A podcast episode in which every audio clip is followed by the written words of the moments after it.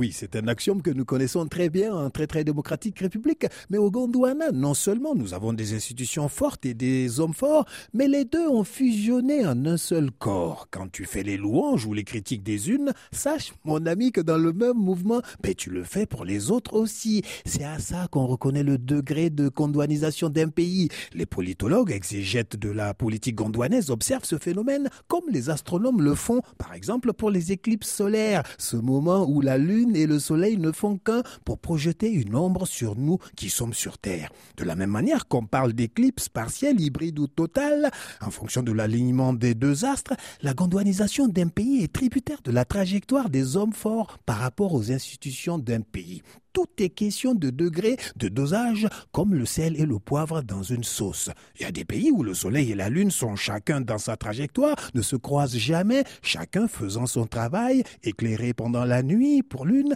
éclairé pendant le jour pour l'autre. Les hommes forts faisant leur travail d'hommes forts et laissant les institutions fortes faire leur travail d'institutions au service de la République.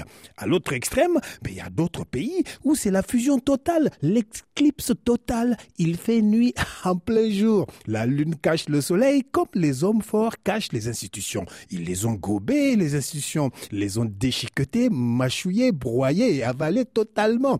Attention, les institutions sont là, hein. elles sont dans les textes, dans les discours et les reportages.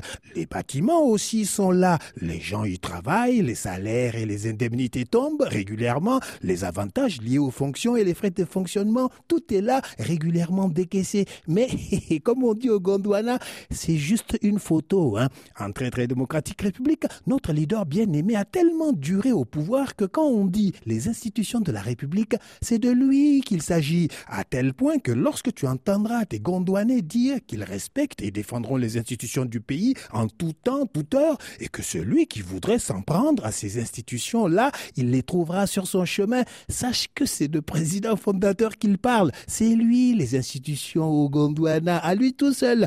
Et comme c'est contagieux, ben, la première dame aussi est une institution. Junior et ses frères et ses sœurs aussi, l'oncle national et tout l'entourage sont tous devenus les institutions de la République à leurs yeux et surtout aux yeux de tous les défenseurs du régime.